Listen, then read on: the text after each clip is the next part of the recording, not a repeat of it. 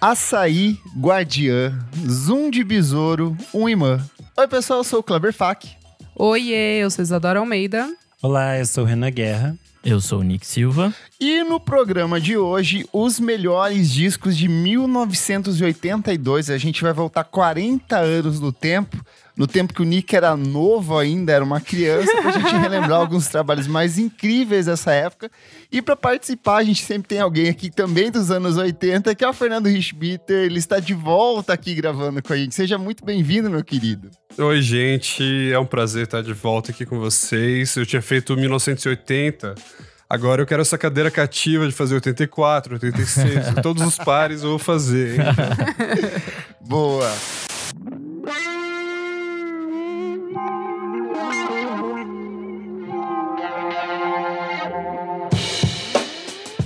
Quando o assunto é sustentabilidade, a Heineken, patrocinadora do Balaclava Fest 2022, tem investido em uma série de iniciativas que vão do uso de energia renovável à implementação de microflorestas urbanas em diferentes capitais brasileiras.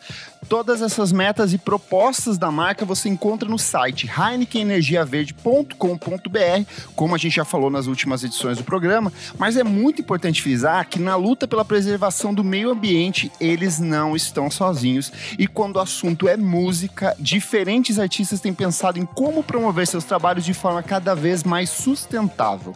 É mesmo, amigo. Uma banda que eu gosto muito e que tá super dentro disso que você falou é o pessoal do Pearl Jam, que desde 2003 avalia o impacto ambiental gerado por turnês que eles fazem. Ó que legal, a banda já desembolsou mais de 2 milhões de reais em projetos ambientais, como o reflorestamento da floresta amazônica peruana e brasileira, para compensar as emissões de carbono ocorridas durante essas turnês pela América Latina. Outra banda que também tem buscado soluções sustentáveis para promover suas turnês é o pessoal do Massive Attack, que é uma banda que eu amo. O grupo britânico de trip hop sempre teve um discurso ambiental muito forte ao longo de toda a sua carreira, mas nos últimos anos eles decidiram botar isso em prática, desenvolvendo desde estudos a ações práticas que evitam diminuir a emissão de dióxido de carbono durante suas turnês. Outro artista que leva isso à risca é o Jack Johnson. Para ter uma noção, sempre que o músico havaiano sai em turnê, ele cria medições de rastros de dióxido de carbono, estimula a redução de lixo por meio do descarte para reciclagem e investe no consumo de produtos locais e de agricultura familiar. A nossa querida Bjork, que esteve recentemente no Brasil, é outra que há anos tem incorporado pautas ambientais em seus trabalhos. Eu sou apaixonado por ela. E além de ter participado de diversas campanhas de conscientização, a cantora islandesa usa da própria música para promover esse tipo de discussão, como a faixa Natura, parceria com Tom York do Radiohead, e os próprios álbuns Biofilia, Utopia e Fósforo, que se aprofundam em questões relacionadas ao meio ambiente. E aí, que outros artistas que você acompanha promovem música de maneira sustentável? Conta pra gente lá no nosso Instagram e não esquece de dar uma passada no heinekenenergiaverde.com.br para ver essas e outras iniciativas sustentáveis que a Heineken tem desenvolvido por aí. Heineken no Balaclava Fest. Beba com moderação, se beber, não dirija.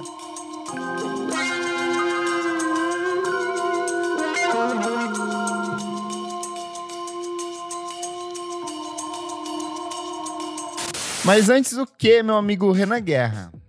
Antes, você deve seguir a gente nas redes sociais, arroba podcast VFSM. Lá você pode comentar, interagir, engajar. Uhum. Além disso, você pode apoiar a gente a partir de cinco reais lá no padrim.com.br barra podcast VFSM.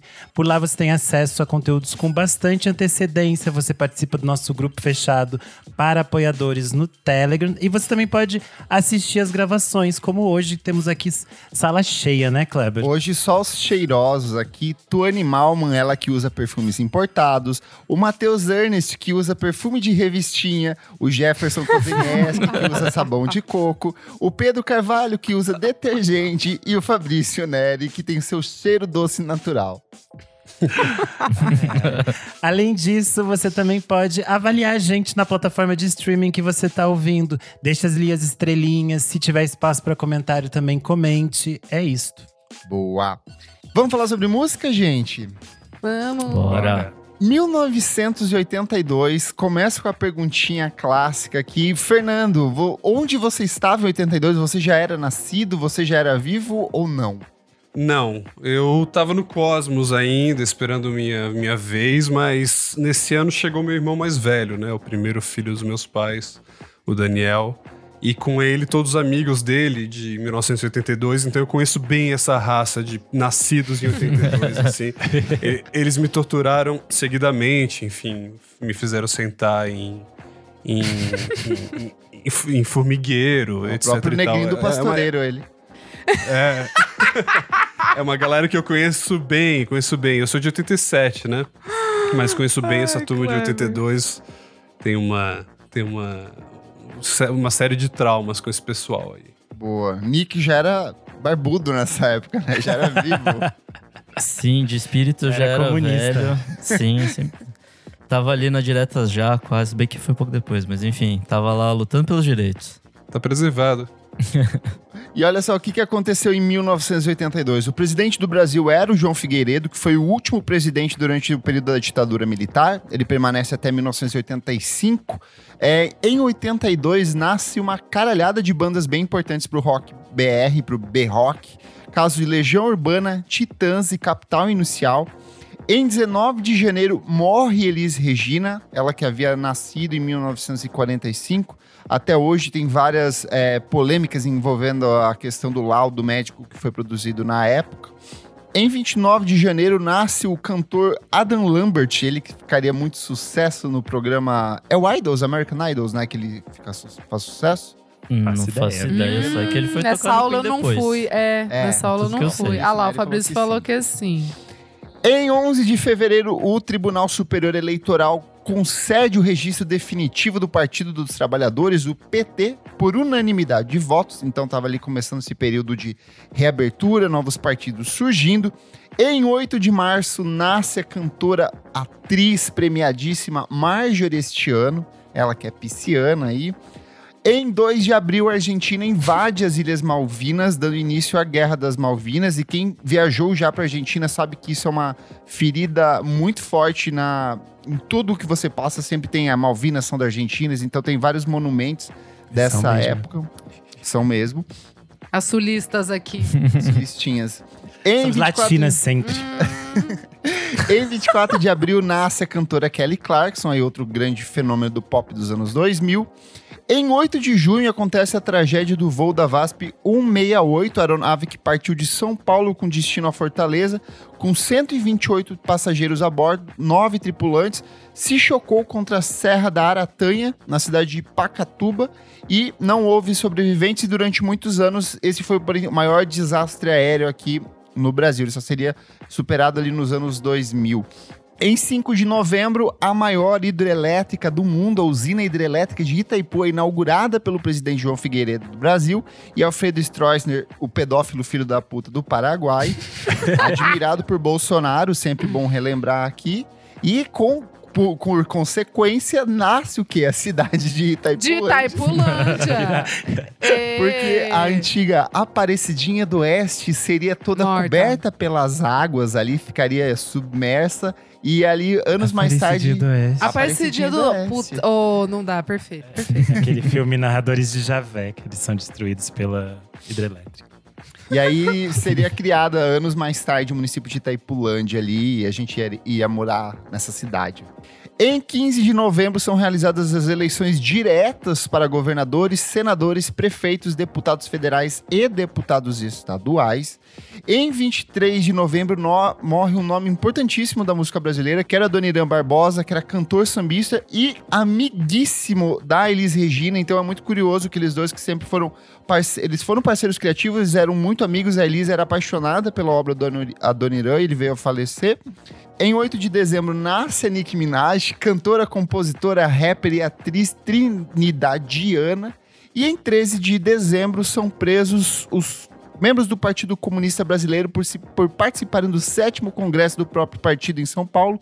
Ou seja, estava nascendo o partido à torta e direito ali, tinha eleições rolando, mas as perseguições aos comunistas ainda rolava solta. É, apesar de ter Até 100 hoje. anos, o partidão tá, viveu a maior parte da vida na, na ilegalidade, né? Então, assim. E é o que o Fernando falou, até hoje tá rolando essas porra. Vamos para os discos brasileiros, meus amigos. Eu lembro que Bora. desde a edição que o, o Fernando participou, que foi de 1980, e a de 1981 que a gente gravou com o Marcelo Costa, a gente comentava o quanto esses primeiros anos da década de 1980 ele eram meio mortos, assim, era um período meio de transição, a galera tava saindo da década de 70 meio perdida, esses grandes nomes da música brasileira eles estavam meio deslocados no tempo ali, não tinham obras tão impactantes. Por outro lado, a gente chega em 82, assim, com uma sequência de A obras galera se achou. se encontrou finalmente. Eu quero começar perguntando pro Fernando qual que é o seu disco brasileiro favorito desse ano maravilhoso? Olha, eu, eu amo Javan, né? Assim, o primeiro CD que eu comprei na minha vida com 7 anos foi o que ele lançaria 10 anos depois, né? Que é o Coisa de Acender, de 92, que tem C, grande sucesso. Nossa.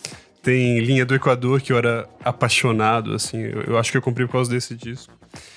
E, obviamente, o Luz é a grande obra do, do ano de 82, né? Sim. E eu acho que ele dá, ele dá uma sobrevida a essa MPB oficial, assim, né? Porque ele moderniza o som, ele traz um outro tipo de composição, é, e acho que o, o próprio Caetano se reinventa observando o Djavan, então acho que é um disco que é, vem para trazer novidades e, e re- reorientar essa turma que estava meio sem assunto, né? Como vocês estavam falando aí também. Sim.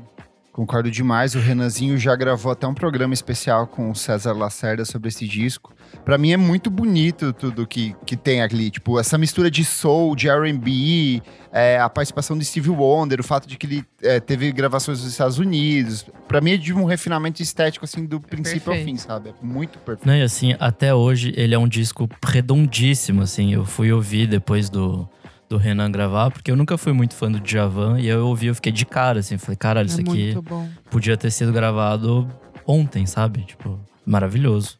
E muitos hits, né? Muitos, eu, eu, eu ia falar que eu imaginava que alguém de vocês ia falar sobre esse disco. Eu, eu guardei comentários para outro disco.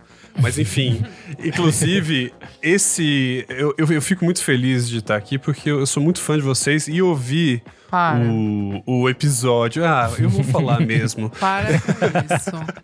Eu ouvi o episódio que vocês falaram do Luz, né? Foi o Renan e o, e o César Lacerda, que é um grande amigo meu, e eu fiquei muito feliz com esse episódio. Foi um episódio muito bacana que vocês falaram sobre várias, várias sutilezas que o disco traz.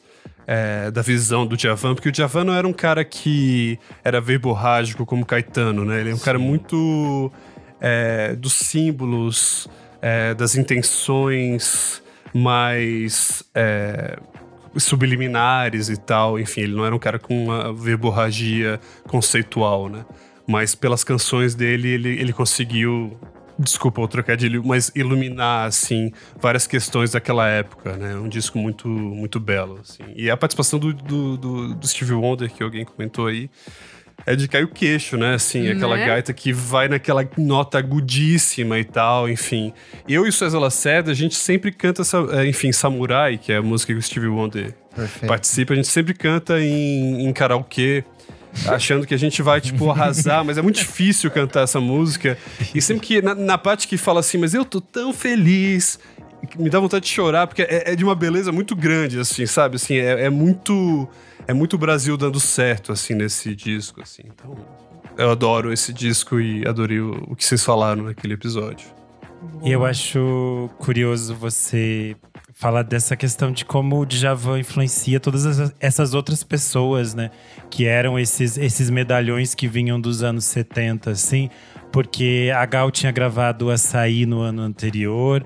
O, o Caetano vai trazer o próprio Djavan pro disco dele, de 82. Eles vão gravar Sina no Cores e Nomes, que eu acho um disco excelente do Caetano. Eu gosto muito dessa fase do início dos anos 80. Tem gente que não, que não embarca muito, mas eu acho uma fase fantástica. E eu acho Cores Nomes um disco muito, muito lindo dessa, desse outro momento do Caetano. Assim, é um disco mais tem umas coisas mais pop, eu acho que ele vai se comunicar com as pessoas de outra maneira. E acho muito bonito quando ele traz o Djavan para cantar é, Sina, mas tem outras coisas muito belas, como Gênesis, Sonhos, é, Surpresa, um canto do Afoxé para o bloco do Ilê, que depois o David Byrne é, resgataria nas coletâneas dele. E ainda tem Ele Me Deu Um Beijo na Boca. Eu acho esse disco, assim, fantástico. E eu acho que é um pouco dessa representação dessa, dessa época. E ainda tem… E esse disco ainda em vinil, ele tem uma uma edição super bonita que abre e tem uns recortes na capa, umas coisas que é bem tipo muito espírito do tempo assim. É, eu só ia falar porque essa é a fase do Caetano com a outra banda da Terra, né? E é uma sequência de discos realmente fenomenal, porque. Sim. 79 tem o Cinema Transcendental, 81 Tudo. tem Outras Palavras, aí o Cores Nomes, que é o penúltimo com a outra banda da Terra, e depois o Uns, que eu adoro, né?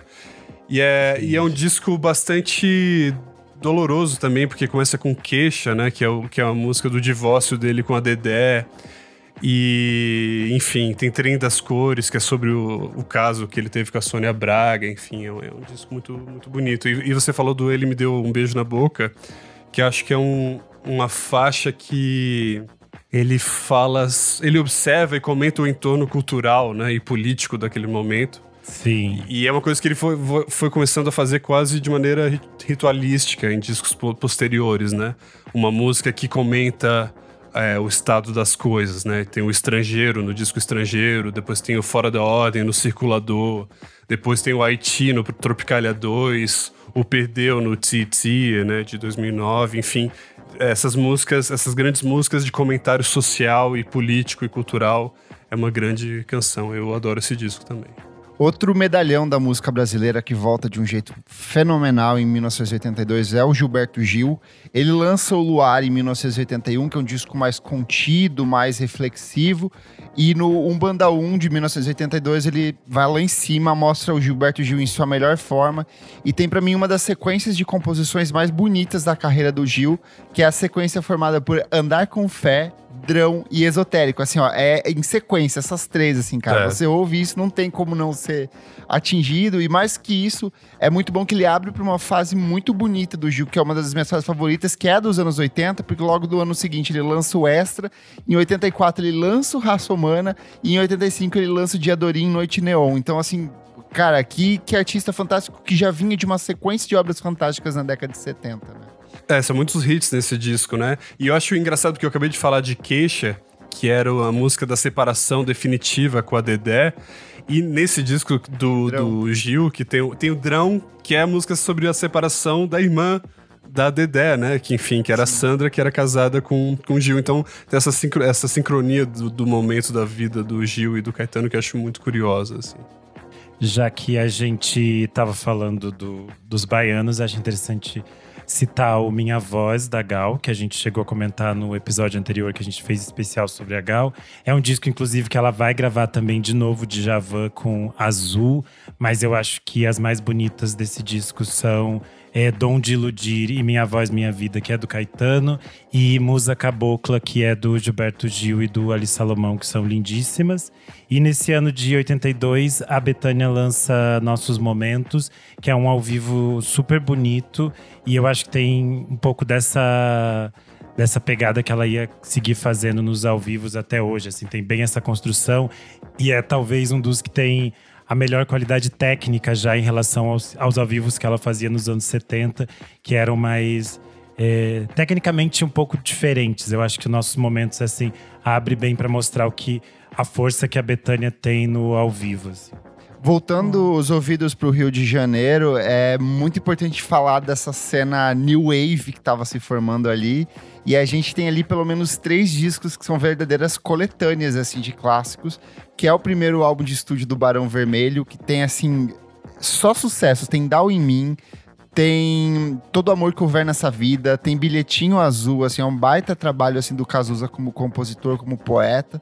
Mas tem a Blitz, com as aventuras da Blitz, que talvez seja Perfeito. junto ali com, com o nascimento da Gangue 90, um, um, ponto de consolidação dessa New Wave no país, de olhar para o que está sendo lá fora, feito lá fora e trazer para cá de um jeito bastante sacana e bastante provocativo, tanto que duas das músicas do disco saíam censuradas de fábrica, saíam riscadas ainda com, com pegando essas coisas do resquício da ditadura.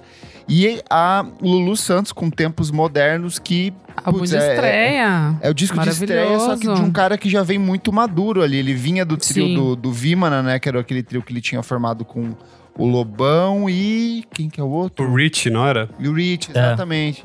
Mas ele estreia de um jeito assim espetacular com esse trabalho e, e eu acho que ele aponta, ele, ele, ele pisa muito decidido no sentido de que ele seria um dos grandes hitmakers da música brasileira pelos próximos Exatamente. anos, né? Exatamente. É, começar uma carreira com tempos modernos, tipo, sendo a Sim. primeira faixa do primeiro álbum de estreia. É, é muito incrível, assim. E é engraçado que ele via de um rock super torto, assim, super esquisito da banda dele. Prog, né? antiga, né? Um negócio super prog. pra e aí ser ele o vai rei do pop. pra ser, tipo, o maior hitmaker dos anos 80, assim, tipo, é muito Porque foda. tem- ele faz amizade com o Nelson Mota, né? E aí tudo, tudo Muda. muda. É. A canção título é maravilhosa, né? Assim, uma vez eu tava. Porque assim, Lulu Santos, né? Você sempre ouviu, você não presta atenção exatamente do que fala a letra. Ô, louco. Mas uma vez eu tava. Eu tava almoçando com um amigo, um baterista recifense, o Júlio, um grande baterista. E ele um falou, pô, pro essa Júlio letra. que tá ouvindo a gente. Beijo, Júlio. Beijo, Júlio. É, Aquele almoço vai sair, inclusive. Eu tô falando de um outro almoço há 10 anos atrás. Mas ele falou, cara, essa letra é muito especial, né? Enfim, e eu nunca tinha pres- prestado atenção, mas justamente fala por trás desse vamos nos permitir, né?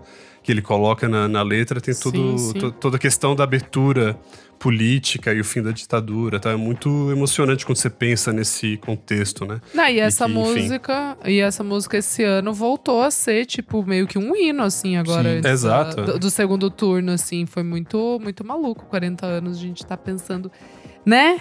Meio que nas mesmas coisas. Mas, mas eu acho esse álbum maravilhoso, né? Tudo com Você é uma das minhas favoritas do, do Lu. Tem Scarlet Moon, que eu acho um bafo.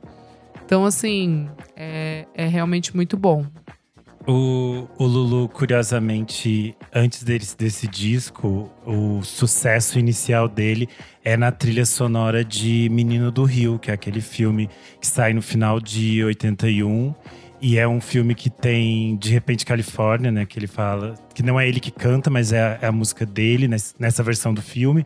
E ele tem Tesouros da Juventude também. É uma trilha que também tem a Gangue 90 com Perdidos na Selva. Então era uma era meio que assim o início de uma fase em que o cinema nacional também ia se casar com essas músicas que iam- que estavam sendo feitas pela juventude, né? Tanto que posteriormente a gente ia ter Bete Balanço, é, Trop Clip, é, Areias Escaldantes, outros filmes dessa leva carioca que iam ter trilhas desses artistas, assim. Então era uma era uma troca, digamos assim, bem bem fundamental. Essa trinca aqui é tudo muito, tipo, é carioca até não poder mais, assim, né? Tipo, todo mundo vem com esse sotaque gigantesco. E acho que depois, nos anos seguintes, São Paulo vai ter que se movimentar pra fazer frente a isso. Que eh, no ano que vem a gente vai falar, né? Mas. Não, eu ia dizer que São Paulo tava, tava na sua fase esquisitos, né? Eles estavam fazendo as coisas mais estranhas possíveis. E, obviamente, essas coisas não chegavam no Rio, mas eles estavam fazendo coisas muito estranhas, porque é talvez a fase de, de maior eh, produção, digamos assim, da, da vanguarda paulista, né? Itamar Assunção, Arrigo Barnabé, essas coisas todas, eles estavam produzindo coisas muito muito intensas, muito malucas. E eu acho que aí a gente pode destacar dois discos fundamentais dessa fase de duas mulheres que eu acho fantásticas. Que um é ATT Espíndola com Pássaros na Garganta, que pra mim é talvez um dos maiores discos dos anos 80. Eu sou completamente apaixonado nesse disco. Quem nunca ouviu, tem que ouvir pelo menos uma vez pra sei lá, pensar o que, que tá acontecendo aqui, que é completamente surreal, assim, a forma como ela canta, a forma como ela coloca as coisas. E o segundo disco é o da Eliette Negreiros, o Outros Sons, que tem a direção e a produção do Arrigo Barnabé. E também é um disco 100% assim, a primeira vez que você ouve, você fica… Não é possível, eles fizeram isso nos anos 80, o que isso aconteceu? É tipo a primeira vez que você ouve Clara Crocodilo e você fica assim, o que que eu tô ouvindo, o que que tá acontecendo? Só que dessa vez é tipo assim, com a voz da, da Eliette e eles transformam a voz dela, eles fazem coisas malucas, assim. Eu acho Outros Sons um disco também muito, muito foda, e muito representativo dessa, dessa fase. E aqui em São Paulo a gente também teve essa, essa relação que eu falei da música com, com o cinema, por exemplo. A gente vai ter uma série de filmes do, do Ícaro Martins e do José Antônio Garcia, como Olho Mágico do Amor, Onda Nova, Estrela Nua, que vão ter todas essas pessoas envolvidas. O Arrigo vai fazer trilhas, a Cida Moreira está presente nos filmes, às vezes ela aparece cantando. É, acho que Onda Nova, até o Caetano Veloso aparece. Então tem umas relações meio malucas, assim. O Onda Nova pessoas. é o que tem o Casagrande, não é? Isso, tem o Casagrande. é uns filmes bem malucos, assim, completamente coisas que só poderiam existir nos anos 80. E tem essas relações Sabe é, o que é? bem interessantes. É que eu queria que o senhor me descabaçasse. Eu amo essa cena. amo. Esse filme é perfeito, esse filme é perfeito. E aí depois tem uns, uns homens jogando futebol de calcinha e sutiã. Tudo. Esse filme é assim, surreal, os anos 80.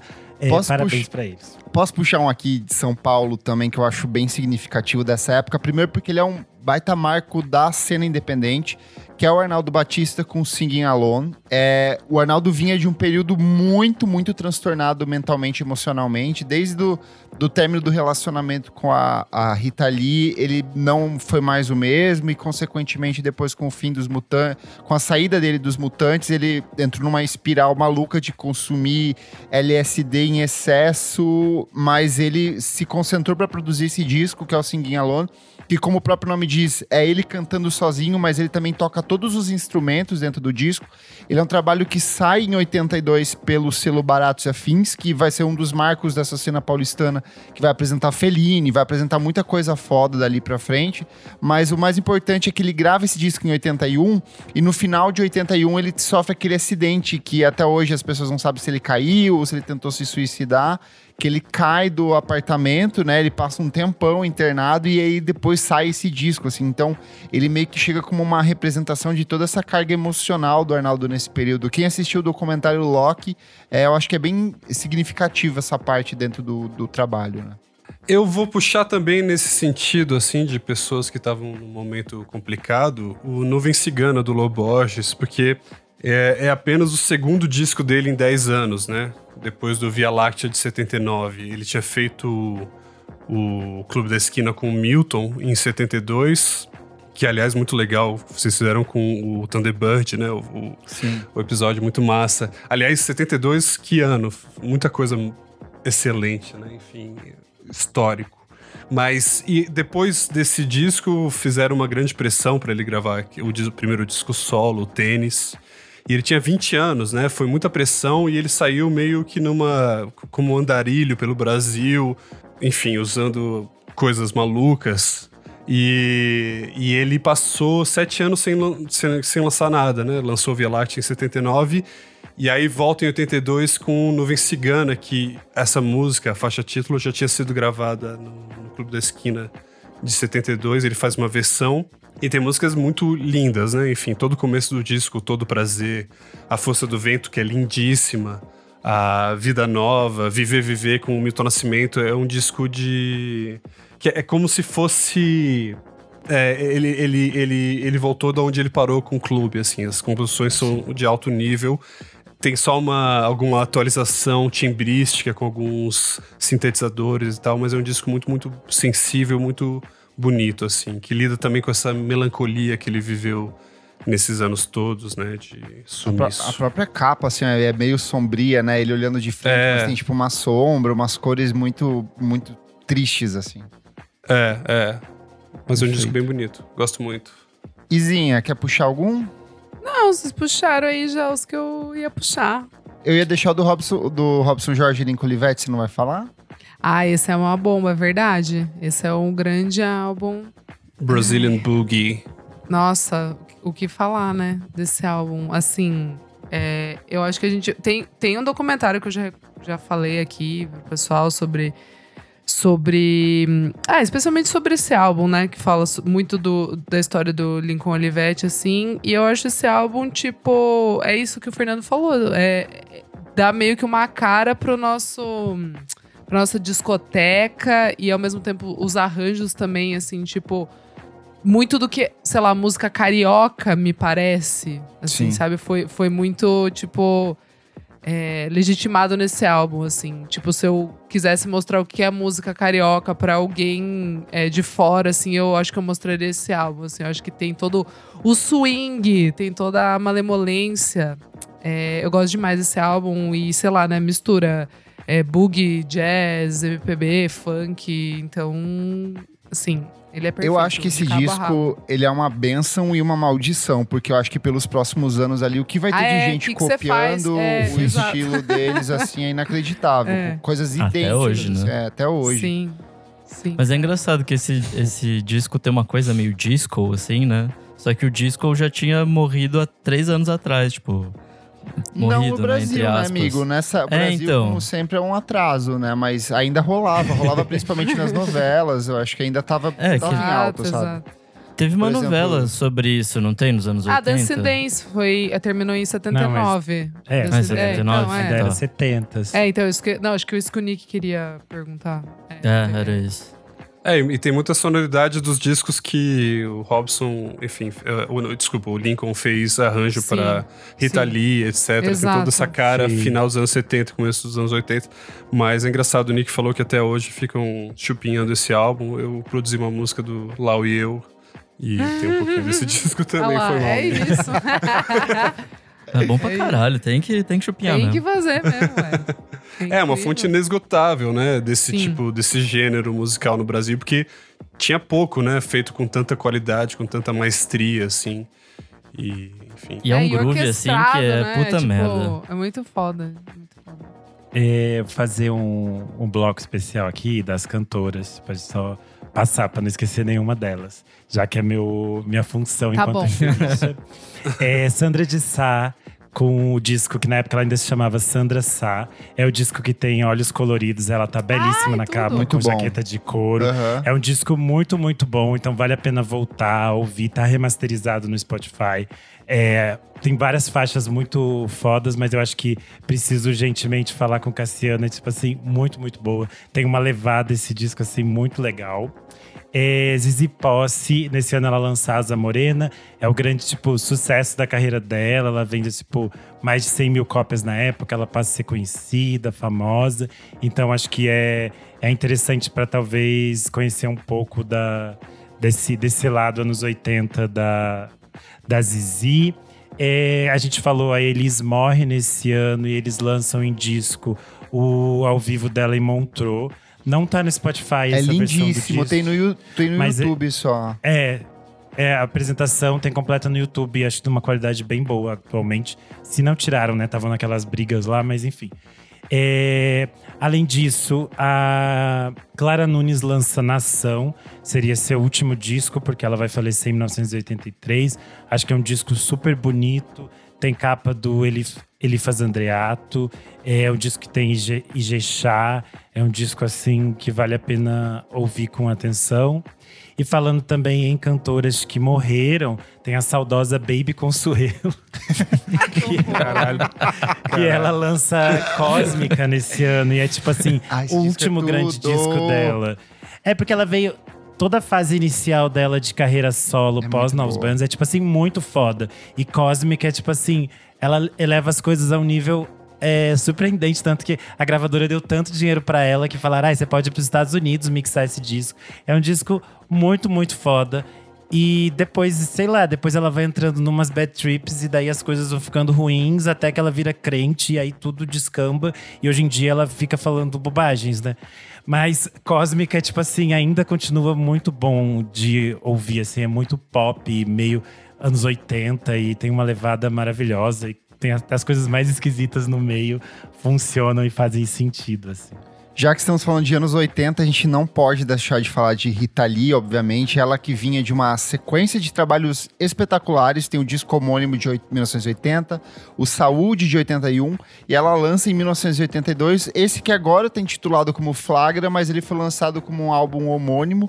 É aquele que tem na capa ela e o Roberto, tipo, numa fake piscina, assim, eles estão meio que desnudos ali. Tem Flagra, que é a música de abertura, tem Frufru, tem Vote em Mim. É um descasso, assim, é bem Lee anos 80, essas coisas oscilando entre músicas altamente pegajosas e outras canções que são meio piadotas, assim. Então vale muito a pena ouvir esse também. É muito bom esse.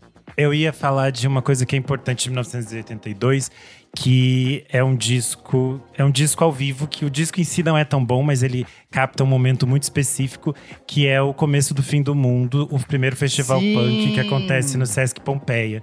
É, ele vai reunir nomes diversos como Cólera, Inocentes, Ratos de Porão, Olho Seco.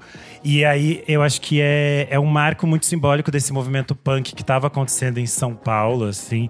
Eles fizeram o festival meio que para tentar apaziguar as diferentes gangues punks que estavam acontecendo. No segundo dia dá um monte de BO no festival. Tem umas fotos assim maravilhosas, porque o festival, para quem conhece o Sesc Pompeia, ele acontece ali na ruazinha do meio da fábrica do Sesc Pompeia. Então as fotos assim são tipo muito históricas. Tem um documentário de 2016, se eu não me engano, que se chama O Fim do Mundo Enfim, que conta essa história. Eu acho que é um capítulo bem importante de coisas que depois se transformariam é, nesse braço fundamental do que é o punk brasileiro, assim, com os discos que viriam a seguir do Ratos de Porão, da Inocentes e de tudo mais. É isso. Perfeito. Só para citar antes da gente ir pro bloco dos discos internacionais, Gonzaguinha com Caminhos do Coração, nessa época ele era um dos grandes nomes da MPB, aí circulava bastante pelo Brasil, tocava bastante. Alceu Valença com Cavalo de Pau, que é um disco que marca essa mistura de ritmos de um Nossa, é jeito muito interessante, é um descasso, recomendo muito que vocês ouçam. Beth Carvalho com Traço de União, outro descasso dela, que vinha de uma Muito bom sequência de obras muito importantes ali no final dos anos 70. O Act, que é o grupo mineiro de música instrumental barra experimental, com o Act 2, muito bom. Milton Nascimento com Anima, outro trabalho incrível dele nos Nossa, anos maravilhoso. 80. Pepeu Gomes com um raio laser aí também fazendo suas maluquices doidas com a guitarra. E, e é isso. Vamos para blocos internacionais, meus amigos. Bora. Eu acho que a gente pode começar com o maior de 1982, quiçá o maior da É década ele. de 1980, porque Michael Jackson veio com tudo, com Thriller. É um disco onde praticamente todas as composições foram singles e foram lançadas como singles, trabalhadas como singles. É um marco do videoclipe, é um marco do processo de produção, de composição, de arranjo. Um trabalho que incorpora desde elementos de música africana ao pop, a disco. É Michael Jackson em sua melhor fase, dançando pra caramba, fazendo apresentações espetaculares ao vivo. E que disco, amigos, que disco, hein? Você gosta? É ainda o mais vendido da história? Ele é, eu acho que é volta e meia. Ele tinha sai- esse título, né, até uns É. anos atrás. Eu acho que Eu acho que ainda tem, né? assim, Porque é. nem se vende mais disco, então eu acho que ele é o disco mais vendido da história. É que eu lembro Enfim, que há, eu- há um- há uns anos ele saiu, ele perdeu esse título, mas ele voltou, se eu não me engano. Sim. Eu adoro esse disco. Minha mãe ouvia muito quando eu era pequeno, assim, antes de eu ter consciência sobre as coisas. Mas é um disco, assim, é, é quase humilhante, né? Você tem na sequência Thriller, Beat It e Billie Jean. Os três É. singles mais massivos, assim, que alguém, um- algum artista pode ter lançado, né? É um disco muito forte, né? Enfim, e aquela introdução de bateria da, da segunda faixa, Baby Be Mine, é tipo assim, é a melhor começo de segunda faixa de disco. É, é sensacional, me dá raiva aquela virada de bateria, assim, é muito foda, é muito foda. Eu gosto muito dos detalhes desse disco, assim, por exemplo, a levada de, de chimbal na música título Thriller é muito foda, assim, tem muita coisa que você ficar, se você ficar é, ouvindo com calma, com atenção, tem muitos detalhes de produção pra quem camadinha, gosta né? desse é, é incrível, né? É incrível. É muita coisa. Essa muita época já era o Quincy, né, que tava musicalmente- produzindo as coisas dele. É, Quem acho que é o segundo. O anterior, esse e o próximo, é a trilogia. É, o Off the. Wall, esse e o Bad. E, cara, assim, é, é- é de uma musicalidade suprema, né? Enfim, ele- eles gastaram muito tempo no estúdio, é, na- nas batidas e na produção e nos takes de voz. Enfim, o Michael chorou um monte porque ele é muito, muito perfeccionista, ele sofreu muito pra chegar no resultado, mas chegou num puta resultado de uma maestria, assim, suprema, né? E sabe o que é o mais legal? O Off the Wall, ele já era um disco, assim, espetacular. Pra mim, ele é tão bom quanto. Só que quando ele vai pro Grammy, ele é praticamente ignorado nas categorias principais. Ele ganha dois ou três prêmios de categorias, tipo, aquelas subcategorias pra colocar artistas pretos. E aí ele abraça esse sentimento de, cara, eu, eu vou fazer um disco tão foda, tão foda, que vocês não vão ter como ignorar. Tanto que ele faz o thriller e leva praticamente todos os prêmios principais no, no, no ano seguinte com esse, com esse trabalho, assim. Pra mim é espetacular. Vou falar do 1999. É difícil Oh, falar isso para falantes de língua portuguesa, né? 1999. 1999. É, exatamente. Tem até música do Capital Inicial que chama 1999. Enfim, por isso que eu quis falar em Nossa, inglês. você puxou uma memória horrível. Horrível, foda, né? Enfim, 1999 foi um ano difícil. Mas enfim, esse é o quinto disco do Prince e eu acho que foi o primeiro a- que estourou mesmo, assim, né? É, justamente por causa dos singles 1999 e Little Red Corvette, Nossa, música. que são musicaço, né? E é engraçado porque é um disco até meio lo-fi, assim, se você ouvir. É um disco muito louco, ele soa muito saturado, as vozes são meio. são meio distorcidas e tal. É um disco bastante ousado, né? A batida E cheia junto- de efeito em alguns momentos, ia ser muito louco. É, e é engraçado como eu acho o Prince, mais que o Michael, o grande visionário dos anos 80 em questão de sonoridade. Porque você ouve esse disco que é de 82, mas você ouve coisas que foram acontecidas assim, em 88, em 89, em 90. É, é- é toda, toda essa linguagem pop de drum machine com sin- sintetizador e o tipo de composição. E o Prince era muito descarado nesse lugar pastiche dos anos 80 antes de isso se tornar pastiche, né? Enfim.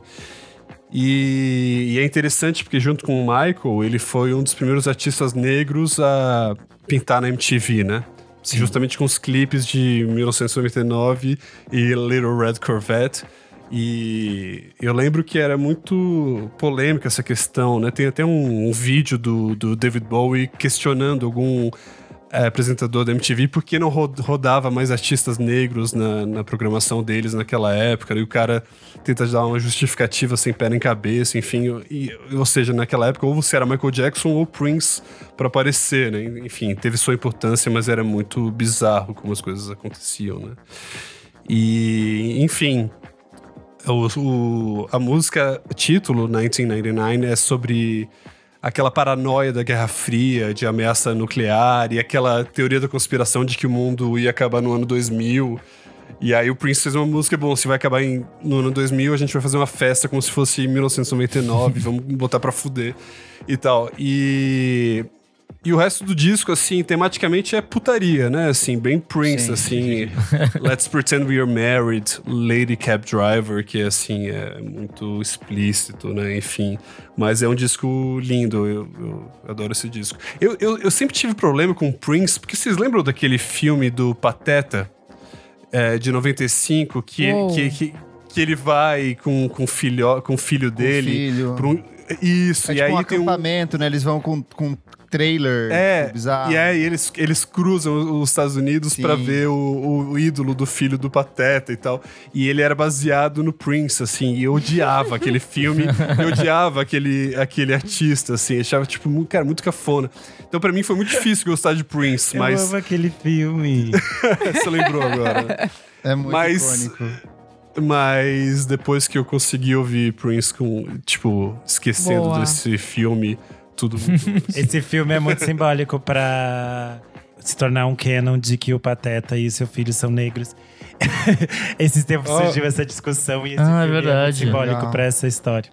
Mas eu gosto bastante. Maravilhoso. Eu acho o ano de 1982 muito emblemático no sentido de transformações da música pop, porque é o ano que o Roxy Music, que é a puta Tudo! banda referência ali da, da cena inglesa, lança o último trabalho de estúdio, que é o Avalon, que talvez seja um dos mais conhecidos por causa do sucesso de Sim. More Than This, que é uma música que até hoje toca nas rádios noturnas assim, do, do mundo todo. Tem mil versões, né? E, o grande, e a grande música de encontros e desencontros também. Sim. Mas é, com- é muito curioso como o Verdade. Roxy Music foi justamente a banda que meio que viria a pautar uma série de outros artistas que nasceram nessa época. Então, nesse mesmo ano, a gente tem o Duran Duran lançando o Real, a gente tem o Simple Tudo! Minds com New Gold Dreams, a gente tem o Yazoo com Upstairs at the Eric, a gente tem The Page Mode com a Broken Frame e o Talk Talk, que antes de fazer pós-rock fazia um synth pop Estreia! delicioso com The Party's Over, assim. Pra mim é meio que é, a, a aglomeração do que tem mais de mais característico, mais gostoso e que depois Que eu seria mais amo. copiado Tudo que na eu década amo na de 80 música britânica. artistas, é. Tudo que eu amo. Só na o sintetizador comendo solto Ai, em todas que essas bandas, né? delícia, Bom demais. Com muito É sentimento. neon, é cabelão, é jaqueta Mas com de muito couro, sentimento. é- Não é aquela cafonice americana. Ai, Sim. tem muito sentimento envolvido ali, gente. Ai, de mim que sou romântica. Ai, de mim que sou romântica. Ai, posso puxar uma maluquice aqui? Puxa. Eu vou puxar, acho que é o álbum que eu mais gosto. Não vou falar o, o The Clash porque eu gosto, mas eu acho ele. Enfim, tem um- umas ressalvas muito grandes. É, eu amo o Big Science da Laurie Anderson, eu já falei. Ai, é maior. Tudo. A tudo. maior, tipo assim. O que é este álbum? Todo Uma mundo viria de arte. copiar. Deveria uma ser obra de E é o arte. álbum, seu, Moma. ainda é a coisa mais ouvida Eu dela né, no. Spotify. É, É eu muito fico assim. louco. É tipo as coisas mais esquisitas. Eu acho que nos anos 80 eles deixaram as pessoas fazerem as coisas mais doidas que elas Sim. queriam e deram dinheiro pra isso. Isso é Sim. muito bom. E é muito louco que esse álbum ele, ele chegou a segundo lugar na parada britânica, gente. Não, é surreal Hã? que é surreal isso Que? fazer sucesso. O Superman é tipo meio um hit, assim, da, da É um época, hit dela, assim, um é o hit dela até é hoje, o hit né? dela até hoje. Oito mas- minutinhos de hits é. experimental. Não, e o que a galera chupinha desse álbum hoje em dia Não, não, até é... hoje. não é- As cantoras que é o Renan brincadeira. recomenda É, toda então, semana é tudo cópia desse tudo Eu sempre falo, é sempre alguma coisa que tá Mamãe. copiando a Laurie Anderson com alguma coisa em cima. Mamãe, mamãe. Esse disco é muito foda, eu acho que ele é. Ele sintetiza muito o que é a Laurie Anderson. E ela a forma produziu- como ela. Como ela produz, como ela experimenta, como ela cria coisas, como ela é muito inventiva, assim, como ela é sempre muito. O símbolo do que é realmente você dizer avant-garde, assim, é a Avant-garde, Laurie é, Anderson, porque ela tá sempre muito na frente. Tá E eu acho que vale puxar aqui junto a Kate Bush com Sim. o The Dreaming. Ai, tudo. É um disco super esquisito. Na época ele foi recebido de forma super estranha, as pessoas não Foi estavam bem entendendo. divisível, assim, tanto da imprensa quanto do É. público. As pessoas não sabiam muito o que, que tá acontecendo aqui. Ela tá meio raivosa, ela tá gritando e tá acontecendo umas coisas estranhas. E é super curioso porque esse disco hoje em dia ele é super cu- cultuado. Ele é um disco que vários artistas já falaram favorito que da Bjork. muito.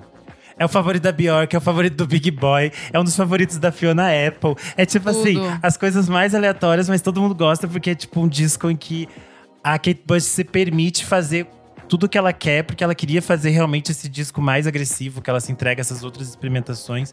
E eu acho que ele é um disco muito fundamental para que depois exista o Hounds of Love. assim. Sim. É muito importante que ela faça esses experimentos, entenda onde ela quer chegar com a voz dela.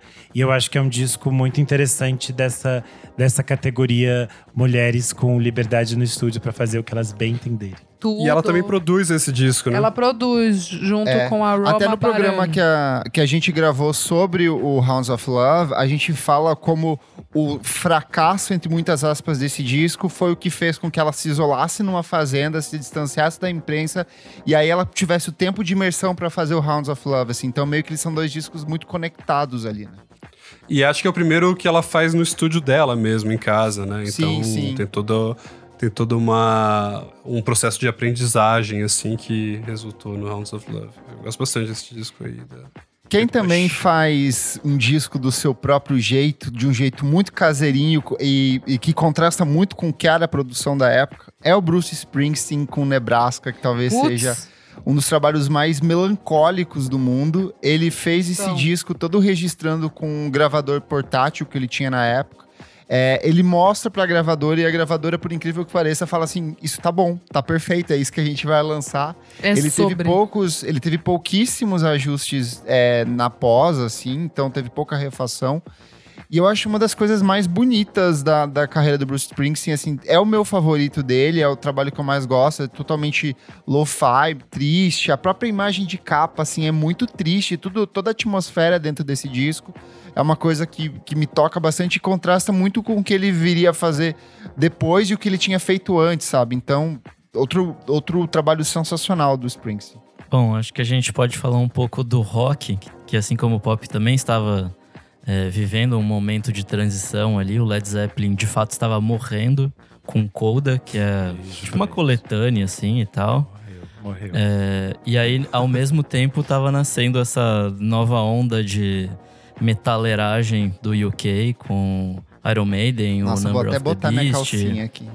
o Judas Priest com Screaming for Vengeance. Colocando Judas Priest é uma banda mais velha, né? Mas.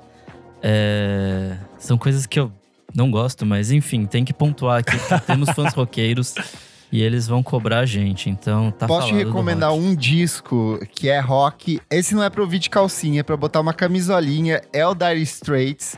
É, Ah, eles é lançam Love Over Gold. É um discaço, são só cinco músicas. A faixa de abertura tem tipo 14, 15 minutos, mas é de um refinamento, de um arranjo, de um cuidado. Tipo, é o puro creme do soft rock, do dead rock, assim. É, eu sei que o grande sucesso deles vai ser no trabalho de 85, mas esse disco, assim, eles tocam pra caramba. Vale muito a pena quem não conhece o Dire Straits mergulhar com, com esse disco, assim, que é, é sensacional, é muito bem tocado. É a tua cara esse disco, né? Mas não entendi, você gosta, Kleber? Eu gosto, eu gosto muito de Dire Straits. Eu, tipo, Ele gosta falo- do legal. Dire Straits. Que legal, você sempre me surpreende. Cara, pra mim, Dire Straits eu sempre falo. É, Nós é sexta- aqui, é. Sexta-feira à noite é a- acender o É derby, botar uma calcinha É e botar isso. o Dire Straits pra tocar aqui. Tudo. Que cena. Nesse mesmo campo aí tem o Fleetwood Mac com Mirage também. Ai, é esse babado. discão de soft rock, bonitão. Sim.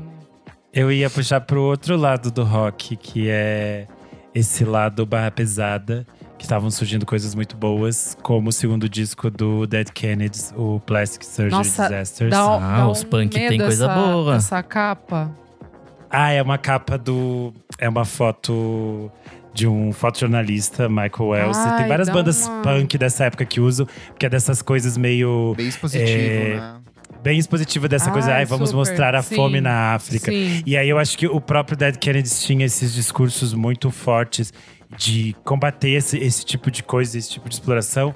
E acho super interessante, tanto que na versão que desse disco no, no Spotify, ela tá junto com o EP de 81, o In God, In God We We Trust, Trust. Inc. É. E é tipo, são duas coisas muito fodas. Esse disco, esse EP, eu acho essa fase toda, Gelo Biafra, assim, tipo, o maioral, o fodão. E esse disco é, é muito bom de dessa barulheira toda. Eu acho que tem outras coisas nessa fase que são muito interessantes de outras bandas, como O Bad Brain, o gente, Bad pelo amor de Brains. Deus, é um descasso. Bad Brains. Descasso. Gigantesco. É o começo do hardcore, né? Sim. E aí também tem o do, o do Bad Religion, How Could Hell Be Any Worse. Eu acho que é uma fase que o barulho tá ficando cada vez mais alto, assim. Então é bem, bem interessante. Ô, Isa, você não vai falar do The Clash, não? Eu achei que alguém Então ia puxar. fala, alguém Fê. quer... é, puxa aí. Eu gosto, gosto bastante de Combat Rock, mas hoje eu tava mais querendo jogar luz mesmo Você com tá- menina. Quem vai falar do, do Pode Combat falar, Rock? pode Alguém falar, tem que Fernando. Você quer falar? Não, eu queria que a Isa falasse. Mas eu- Ah, gente, o que, que a gente pode falar desse álbum? Esse alguém álbum é falou do perfeito. pornography do, do É, The não, o por- então, o pornography eu não Ó, go- o Pedro Rafael Carvalho, nosso Bertazzi, me apoiador, ele falou: desculpa. Pornography é o meu fave desse É, ano. É um baita então, discão, é o é, início de uma fase é. muito boa do Cure, né? Rafael Bertazzi, nosso amigo mechapeiro, ama o pornography. Mas, Nossa, gente, eu acho assim, divino o pornography. Eu acho assim, ai, como é bom ser gótico. Pesadão. É pesadão, é. é. Mas o Combat Rock, vamos lá. Gente, o que, que a gente pode falar, né? Tem Rock the Casbah, tem Should I Stay, Should I Go, Straight to Hell. Tem uma das minhas músicas favoritas, tipo Get Defendant. Tipo, eu acho brabíssimo esse álbum, mas é o meu favorito? Não é. E aí? Mas é o disco do, do Jovem Briga. Punk. O Jovem Punk É, o sempre Jovem bota- Punk. Esse aí nas festinhas de play, assim, sempre botava esse disco pra tocar. Mas é que assim, o Sandinista é aquela porrada de 80, né? Que já é tipo, pá. Aí vem o, É. o Combat Rock, tipo assim. Gente, eu só tô problematizando, entendeu? Mas eu gosto, tá? Assim, eu gosto. Fernando, o que, que você diz desse álbum? Eu acho que eles chegaram no mainstream, né? Assim, finalmente e tal. E, e são grandes singles, né? Eu adoro Rock the Casbah, que é uma compo- composição do baterista, né? Inclusive, assim. Ele, ele começou a fazer esse teminha no, no piano e tal. É um disco muito legal, mas é o último disco do The Clash. Eles não suportam, né? A, é, a- a porrada do mainstream e verdade, acaba a é banda, assim. verdade. Tipo, eles têm até um último disco que, assim, nem, nem deveria ser considerado, assim. É isso. Então, é isso. como adeus, né, enfim, da, da formação clássica, acho foda o disco. Mas o Sandinista é, muito melhor, com certeza. Tem duas coisas aqui que eu queria falar. A primeira, a gente falou um pouco ali da Laurie Anderson e como a gente tinha espaço para artistas esquisitos fazendo esquisitices. E aí tem um movimento de vários compositores muito fodas nessa época. A gente tem o Philip Glass com Glassworks, que é um trabalho Ai, Glassworks fantástico. é tudo! o John Verdade. Cale com Music for a New Society. o Brian Eno, que estava dando continuidade à série Gente, é Ambiente e verdade. lança o Ambiente 4 on Land. Tem o Glenn Gould, que é um puta compositor e, e- intérprete de músicas de grandes compositores clássicos, com The Goldberg Variations. A gente tem o Hiroshi Yashimura com Wave Notation 1. Music for Nine Postcards. Então, assim, são vários artistas de música ambiente, de música de vanguarda, de, de É experimentações, verdade. assim. São trabalhos essenciais e que vão impactar Todo um muita gente babado. ainda hoje. O Philip Glass até hoje é um cara Todo que, assim, mundo. ressoa na obra de uma infinidade de artistas, mas eu sou uma garotinha city pop e esse ano, assim, é premiado de coisas fantásticas da música pop japonesa. É Tem a mesmo. Henri com o Heaven Beach, a Taeko Nuke com Clichê, a Takako Mamiya com Love Trip, mas o meu favorito de todos os discos de city pop de todos os tempos é o do Tatsuro Yamashita, é o For You. O city pop normalmente ele se divide em duas categorias. Uma que é essa coisa mais pop disco dance ali dos anos 70 e a outra que olha para esse pop litorâneo dos anos 60, então muito inspirado pelas melodias do Brian Wilson e é o que o Tatsuro faz nesse disco, assim, ele é um disco altamente nostálgico, inspirado pelo esse pop dos anos 60, mas de uma linguagem totalmente atualizada e com um refinamento instrumental estético assim impecável. Todas as músicas são tocadas de um jeito assim muito cuidadoso, muito minucioso. Só tem no YouTube, não tem nas plataformas de streaming ainda, então recomendo muito que vocês ouçam. Até naquele especial que eu gravei de 10 discos essenciais de city pop, esse é o que eu coloco Ai, em primeiro assim, porque é muito, muito bom mesmo. E eu acho legal que você falou da estética. Eu acho a estética é, da- das capas, né? Das artes, tipo, acho muito bonita, assim. Sim. Acho muito É moderno. impecável.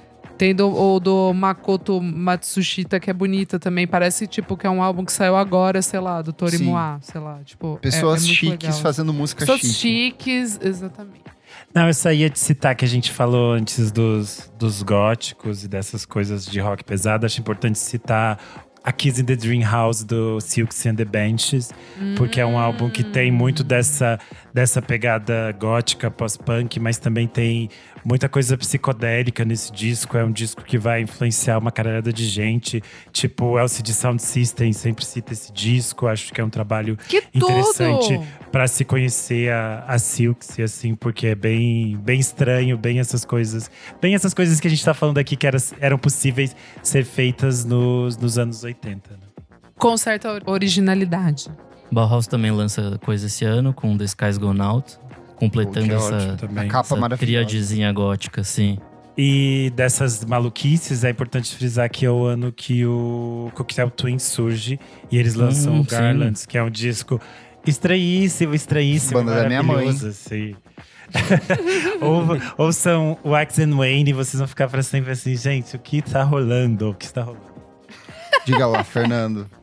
Eu queria falar sobre um disco, não, não sei se vocês vão permitir aqui, porque é um disco ao vivo, mas se chama Vai The. Name of This. Band.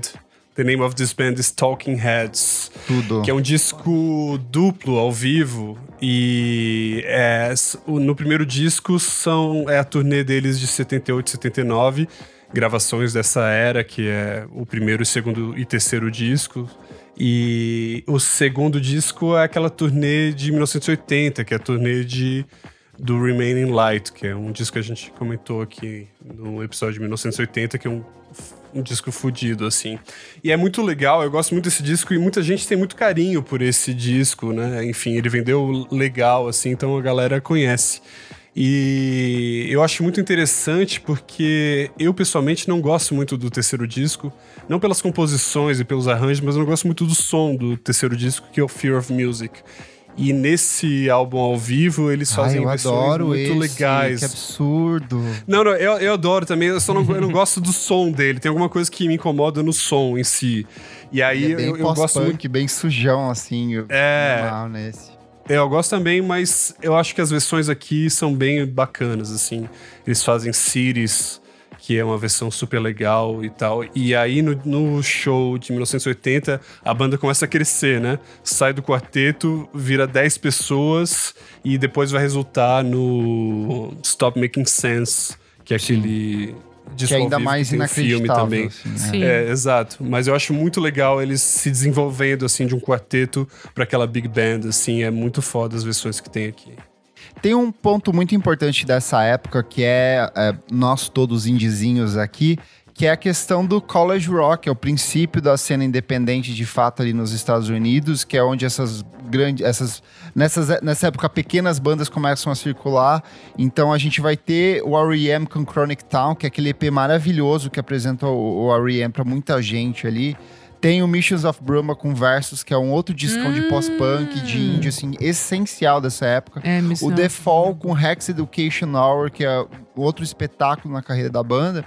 E paralelo a isso, a gente tem uma questão que é, é a do, do indie pop, assim, que é o Ecstasy com o English Statement, que é um baita descasso, e principalmente o Orange Juice com You Can Hide Your Love Forever, que é esses discos que trazem bem essa, essa coisa meio jungle pop mesmo, guitarrinha, chiclete lá pra frente, que depois o, o, o Smith vai aperfeiçoar nos trabalhos deles também. Então, é meio que um, um princípio de muita coisa importante que viria a surgir ali no, ao longo da década de 80 também, né?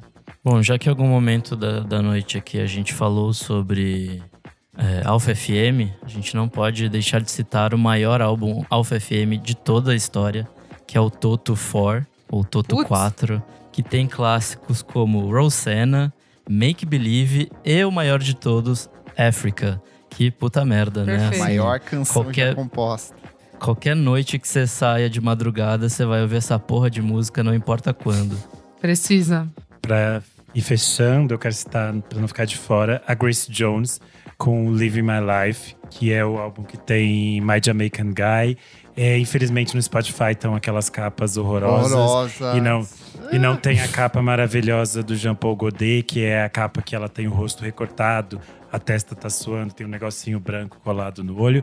Mas acho que é um disco que às vezes as pessoas não voltam tanto ao Living My Life, porque logo é um disco que vem um pouco antes de Slave to the Rhythm e Island Life, então é meio difícil, mas eu acho que é um disco que vale ser ouvido de novo. Tem esses, esses flertes dela com, com o reggae, essas misturas interessantes que ela estava experimentando nessa época. Acho bem interessante. Eu só queria falar rapidinho de dois. O quarto disco do Peter Gabriel solo, ele é interessante porque tem uma consolidação, né, do negócio da world music e tal. O Peter Gabriel é um cara muito chato, mas tem coisas bem bacanas. e, eu, e, eu, gosto bastante desse quarto disco. E, aliás, tem um documentário da BBC dele produzindo esse quarto disco que é bem legal.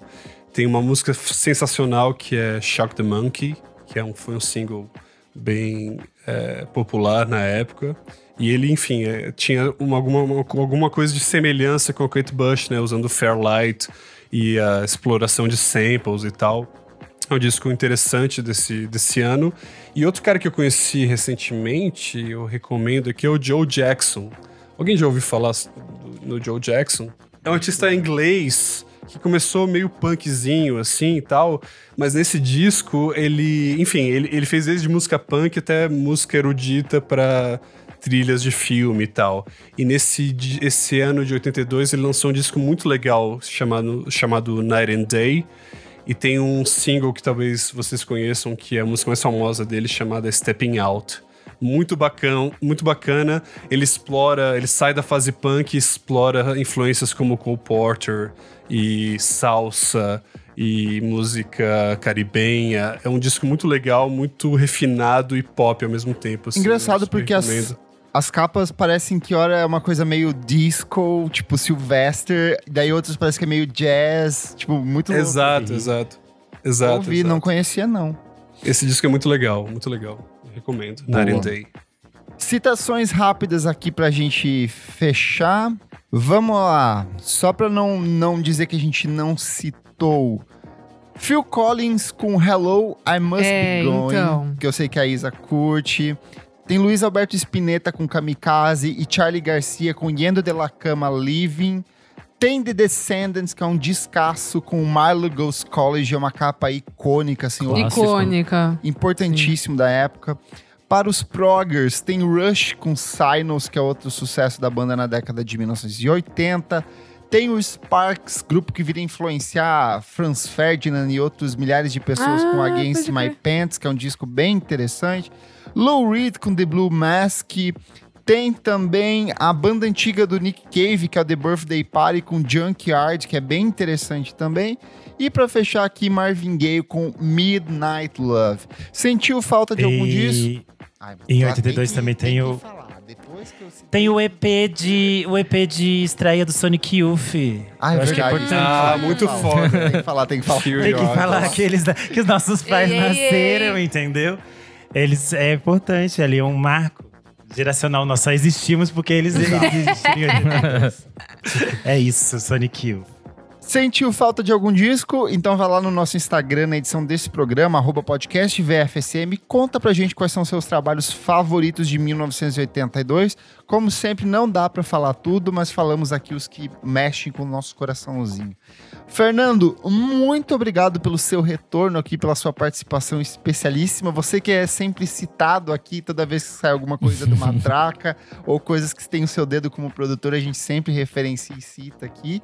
E deixa espaço aí para você compartilhar suas redes sociais, onde as pessoas leem, ouvem e acompanham o seu trabalho.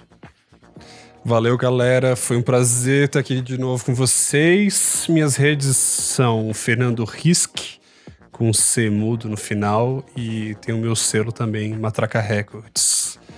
Vejo vocês lá. Boa. Vamos pro próximo bloco do programa. Não paro de ouvir.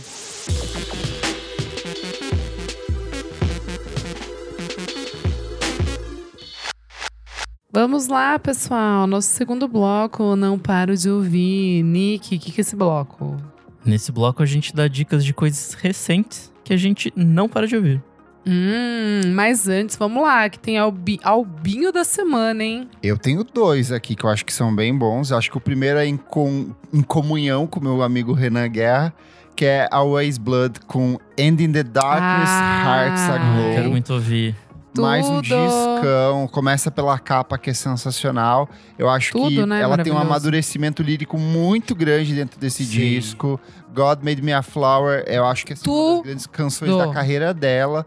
Mas Sim. ainda assim, tem a, a parte instrumental, a produção do, do, do Jonathan Rado, que mais uma vez se consagra como. um Ai, dos que grandes raiva, produtores dessa né? de- Que geração. raiva.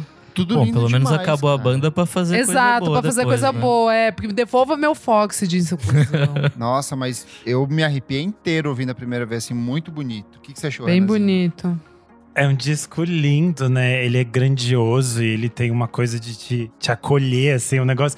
É surreal, é muito bonito. Eu fiquei en- encantado, tá, tá realmente, se não para de ouvir aqui em casa. Hum. Eu acho que ela, como você falou, ela cresceu ainda mais, assim, ela se, se mostra cada vez mais complexa e mais interessante. Eu acho que é um disco pra gente ouvir e ir descobrindo cada detalhe da produção, das letras e tudo. É um disco que pede, assim, que a gente tire um tempo com ele e vale a pena demais. Tudo.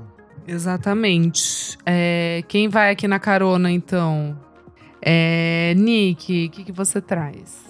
Bom, vamos lá para algumas diquinhas. Semana passada a gente falou do Dosage, né? O, Uhum. o trio formado pelo Gabriel Arbex, Lucas Vilela e Fernando Dota, nossos amigos aqui.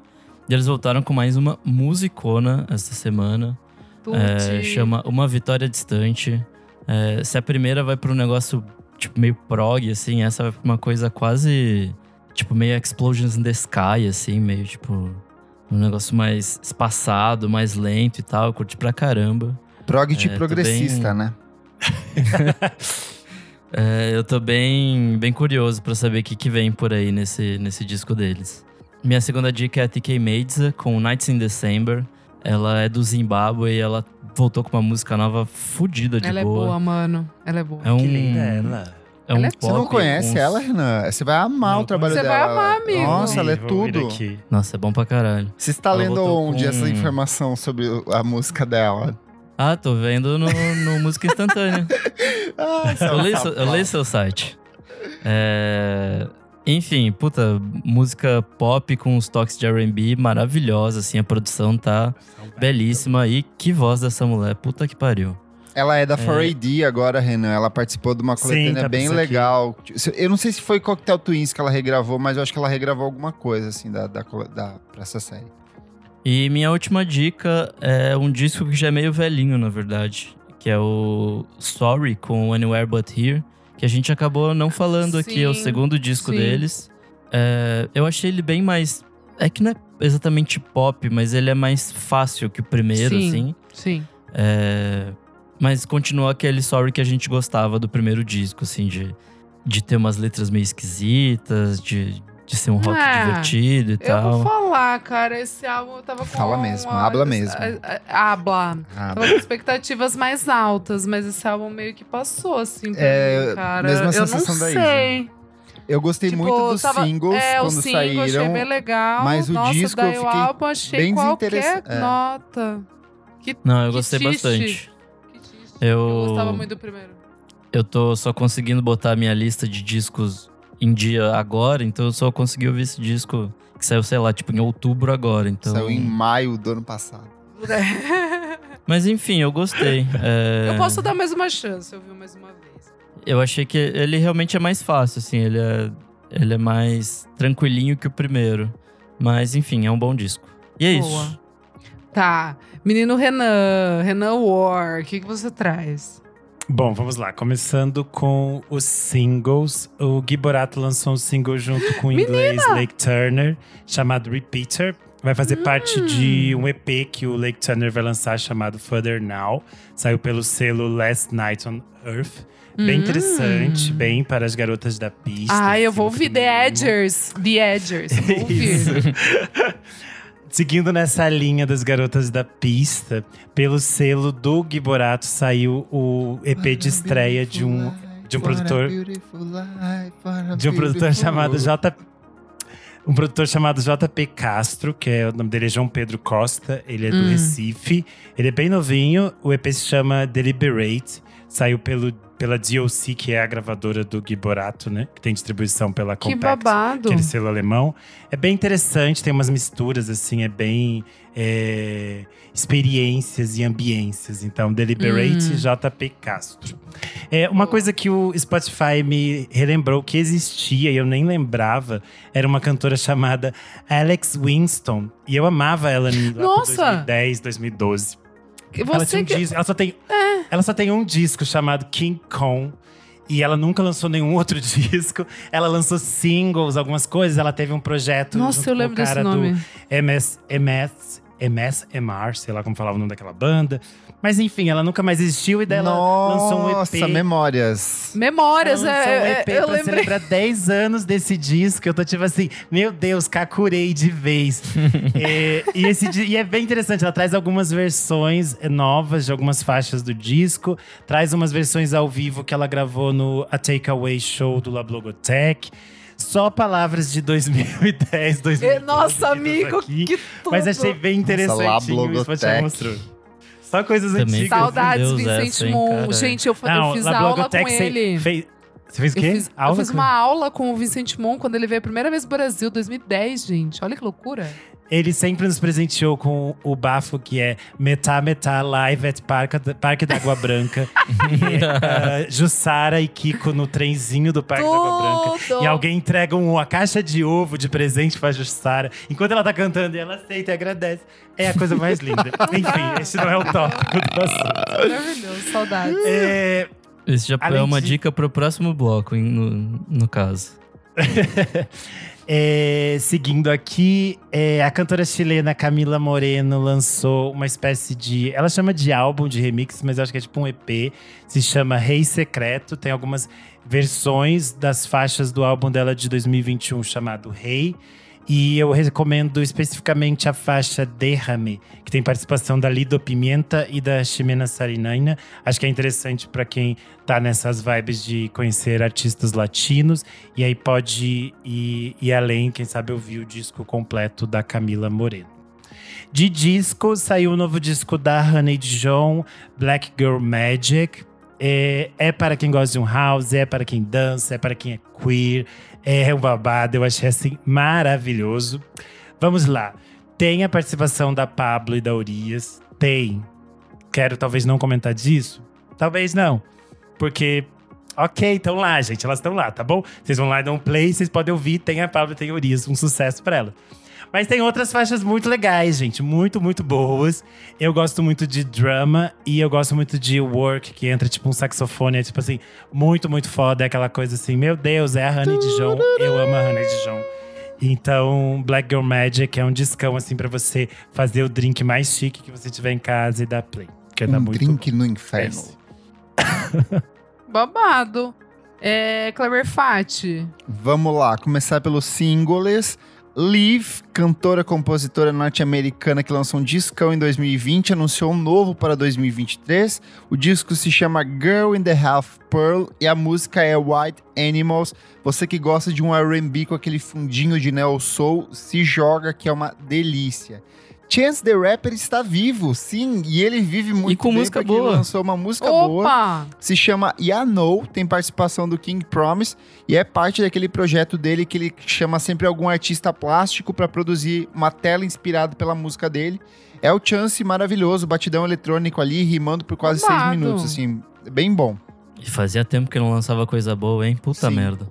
Recomendação aqui do nosso querido apoiador, o Pedro Carvalho. Ele falou: Olha, saiu uma banda dos, a- de uns artistas lá da minha região. Ouça aí, e eu fui ouvir, é muito bom mesmo. Leves Passos com a música Atrás dos Olhos. É uma parceria entre Ayla Lemos e o multi-instrumentista Felipe Couto, que já trabalhou com nomes como Máquinas e Arquelano. A música tem coprodução do Regis Damasceno, da Cidadão Estigado. E é um kraut rock, assim, uma pegada bem, bem gostosinha. Pra quem gosta do Radiohead ali da fase em Rainbows, eu acho que é, é uma delícia esse jogo. E ela meio que abre passagem pro primeiro álbum de estúdio da dupla cearense, que será lançado no próximo ano. Discos.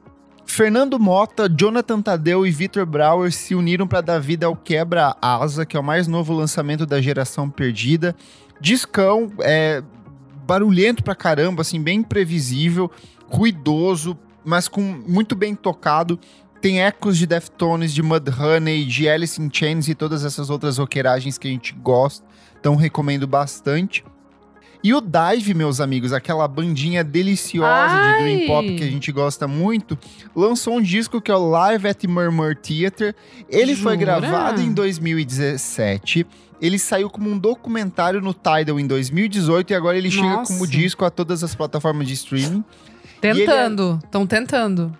E eu recomendo muito porque esse disco foi produzido logo após a reabilitação do Zachary Cole Smith, que é o vocalista da banda e fu- ex- da Sky Ferreira. E assim, tá muito bonito, é muito bem tocado e a versão que eles fazem pra When Ah, You Sleep do My bom, Bloody velho. Valentine é sensacional, tá lindo Ai, demais. amiga, eles são assim. muito bom. Mas eu acho que o grande álbum da semana pra mim é a volta do BK, rapper fluminense com Ícaros. É um discão, assim, a estética é impecável, muito bem produzido, com umas letras fortíssimas e tá repleto de participações especiais.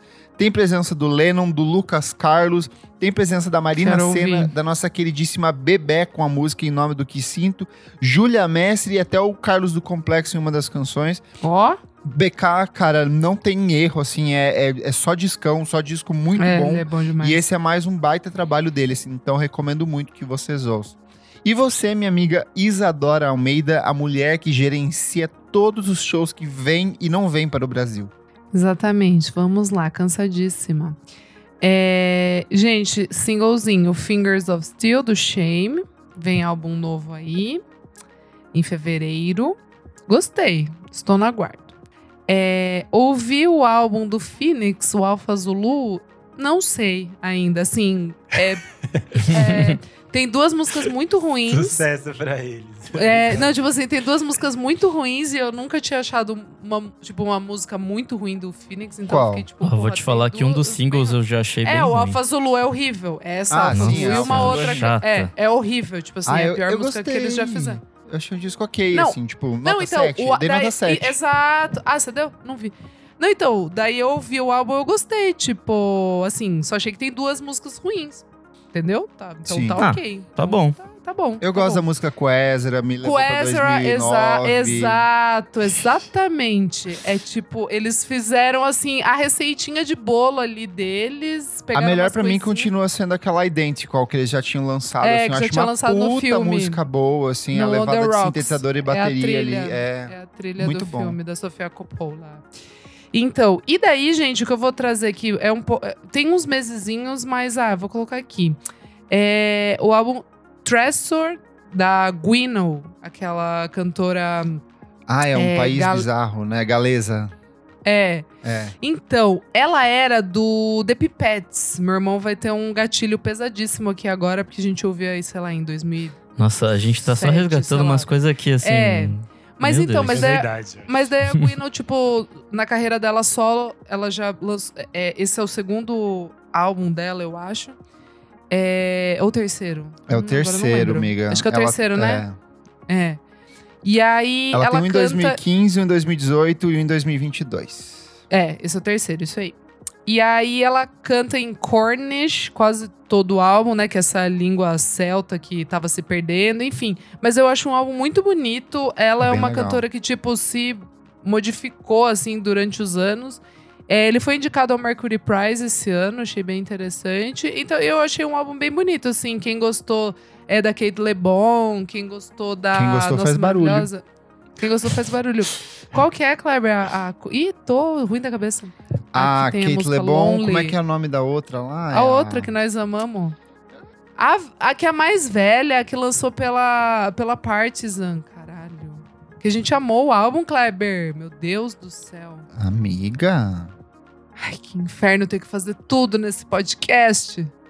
A Betty Orton, caralho. Ah, Ai. Betty Orton, a, a, a velha. A, a véia. A a véia. véia. Coitada, linda. Não, mas é isso. Quis dizer que, tipo, quem gostou de- desses álbuns talvez curta a Gwyneth. É isso. Então vamos para o nosso terceiro e último bloco. Você precisa ouvir isso.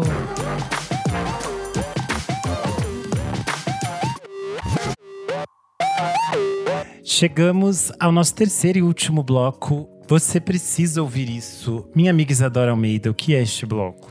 Belezinho. Nesse bloco a gente traz diquinhas atemporais. E pode ser também o quê? Qualquer coisa. Ou seja, é uma roleta russa. Arrasou. e hoje a gente tem dica conjunta, né? Meu amigo Kleber Fak. Temos, Vamos falar amigo. então do documentário dos Racionais das ruas de São Paulo para o mundo na Netflix. O que você achou? Direção da Juliana Vicente eu fiquei chorando as duas horas que eu assisti. Pra mim foi muito emocionante assistir documentário. Eu tenho uma história muito curiosa com Racionais. Pra quem não sabe, meu pai tinha uma vidraçaria. Eu era assistente de vidraceiro. Eu, cara que era o vidraceiro chefe, ele me implicava muito com. Na época eu ouvia Marcelo D2, ele falava: Isso aí não é rap de verdade, você tem que ouvir Racionais. E ele quem me introduziu ao universo dos Racionais, ele explicou toda a história envolvendo o Sobrevivendo no Inferno, que era o disco favorito dele. E esse cara, o Leomir, ele veio a falecer, tipo, muito novo. Ele morreu com 26, 27 anos, quando eu tava na... indo no primeiro ano da faculdade, assim, na semana que eu cheguei na faculdade, ele morreu é, num acidente de trânsito. E me emocionou muito, assim, assistindo da forma como ele narrava, o quanto Racionais foi muito impactante pra ele. E eu acho que esse documentário, de maneira geral, é muito isso, assim. Ele mostra o quanto Racionais mudou a vida de muita gente, impactou a vida das pessoas. E, e é muito forte, assim. Eles são a, a maior coisa que a gente tem hoje na música brasileira é Racionais, assim. É, é de uma potência absurda. É muito interessante ver a transformação da banda ao longo dos anos. Muito feliz de ter gente filmando eles desde o comecinho, assim, desde o início do início do início. Tem gente registrando, o, o Brau magrão, assim, muito novo, todos eles muito jovens ali. Então, assim, em termos de, de, de documentar, de resgatar esses materiais de arquivos, a, a Juliana Vicente, que é a diretora, faz de um jeito, assim, muito espetacular. Eu gostei que vai acompanhando bem pelos discos mesmo, assim. Então, cada fase que seu disco ali meio que fecha uma historinha em torno disso, assim. E bonito, assim, muito bonito. Eu, eu, eu tenho uma implicância um pouco na, naquelas partes onde eles se unem, os quatro ali, é, para ficar riscando no mapa, porque eu sinto que não avança muito. Eles fazem isso, sei lá, duas, três vezes, mas meio que não leva para nada. Eu acho que seria muito mais proveitoso se ficasse naquela parte deles só compartilhando as fotos e relembrando as memórias. Mas de maneira geral, assim, a parte quando ela se aprofunda nas histórias de cada disco e mostra o impacto deles, a cena deles tocando em cima de uma meia água, com som bosta, com todo mundo cantando junto, assim, é Nossa, para mim uma das é coisas mais bonitas que eu vi, assim. É tipo, me arrepiei inteiro assistindo e me arrepiei agora lembrando, assim. Só Mas de é um- você falar, também arrepiei de novo. Nossa, é um baita documentário. E você, o que achou? Você falou da, da direção da, da Juliana, e eu acho muito importante que, apesar de ser um filme que está na Netflix, ele tem essa produção de pessoas pretas e de pessoas que estão ligadas ao Racionais e de produtoras ligadas a eles. Por exemplo, a produção da Preta Porter é muito fundamental para o que o filme é, porque eu acho que o filme não é as pessoas contando a história dos Racionais. A gente não tem jornalista branco lá dizendo que, que os Racionais foram importantes. A gente não tem medalhão da MPB é, chancelando os Racionais. Sim. A gente tem os Racionais contando a sua história. Isso é muito importante depois que a gente teve, sei lá, durante 30 anos, a imagem deles sendo lida da forma que as pessoas queriam pela mídia, sabe? De como os, os jornais transformavam a imagem dos Racionais em alguma coisa violenta, em alguma coisa que criava violências ou tensionava violências, o que nunca foi, nunca foi o, o que o Racionais é.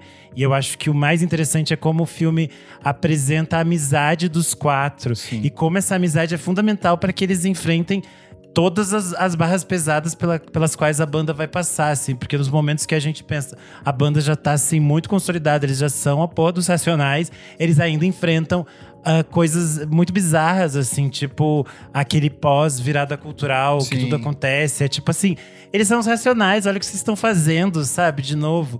E eu acho que essa narrativa é muito cuidadosa.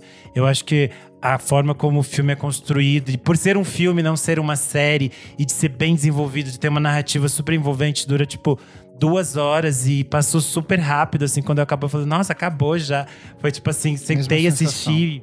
E você fica mergulhado naquela história, assim. Eu acho que é um, é um documentário extremamente importante que ele exista, assim, e que abra um caminho para que a gente tenha outras, outras histórias e outros espaços de resgate dessa importância do, dos racionais, assim. A forma como eles apresentam essa importância mesmo da banda para para o fortalecimento dessas pessoas que vivem na periferia, desses outros artistas que vão surgir a partir dos racionais. Eu acho que é um filme assim muito, muito bonito e que todo mundo tem que, tem que assistir o quanto antes. Perfeito. Boa. Quero muito ver. Ai, ai. Fiquei até emocionado de novo de, de falar do filme, porque é muito, muito bom. Então, está disponível na Netflix. Assistam. Mas vamos Tô lá. louca para ver. Minha amiga Isadora Almeida, qual a sua dica de hoje? A minha dica de hoje vai para vocês três, que saiu aqui o What's in My Bag da Dry Cleaning. Acho que Ai, vocês vão amar. Ai, tudo assistam, tá bem legal. Gente, a What's in My Bag, acho que todo mundo aqui já sabe, né? Os ouvintes. A gente sempre fala por é aqui do exato. Desde a primeira edição, Can se Exato. Canal, no canal da Amiba, aquela loja clássica lá da Califórnia. E a Dry Cleaning tá na Amiba de São Francisco e muito interessante, várias coisas legais. E é isso. Minha indicação é pra vocês três, que eu acho que vocês vão gostar. Boa. Meu amigo Nick Silva, qual a sua dica de hoje? É, bom, até dia 18 de dezembro estarei totalmente na Copa do Mundo de futebol. Certíssimo. Ele é boleiro, boleiro. Ai, mas eu tô também, confesso, tava assistindo o jogo assim, no, eu... no, celular, assim, tipo, no aplicativo. Que loucura. Não esqueça que vocês são héteros. Eu, é. eu, eu não, não acompanho o desporto chutebolas no meu dia a dia, mas de quatro em quatro anos é, desce o, gosto, é, o, espírito é, ragatanga é, aqui, que eu é, adoro Copa. Eu também, eu também. É, foda. E puta, maravilhoso, assim. É, beleza, tá envolto em várias críticas, várias. Crítica social foda, sim. É, sim, mas. Sim. Ah, então, mas tudo, bem, então tudo bem, homofobia, né, né, Nick? A gente passa aquele paninho, né? Mas enfim, é... tá divertidíssimo.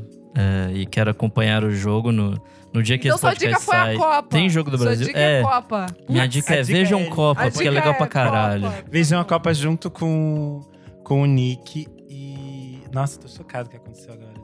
O que aconteceu? A página quebrando, a página quebrando o tabu falando mal da roupa da Débora Seco na Copa, ah, oh, falando que ela não deveria usar essa roupa, oh, oh, porque mulheres jornalistas esportivas sofrem assédio. O que, que a gente tá vivendo? Enfim, segue. Assistam a Copa com o Nick. É, o Nick vai Acompanhe no Twitter, porque é divertidíssimo. É isso. É, já tem o primeiro meme da tapioca homofóbica, tá divertidíssimo. É, tapioca homofóbica. que horror, gente, que horror. Enfim, tá bom, vai. É, é isso, eu acho, né? Demos nossas dicas e encerramos e vamos para os comentários. Comentários referentes à última edição do programa. Nunca haverá outra cantora como Gal Costa, uma edição muito emocionante. Aqui várias pessoas conheceram o nosso podcast pela primeira vez, muita gente nova ouvindo, compartilhando, então foi bem legal.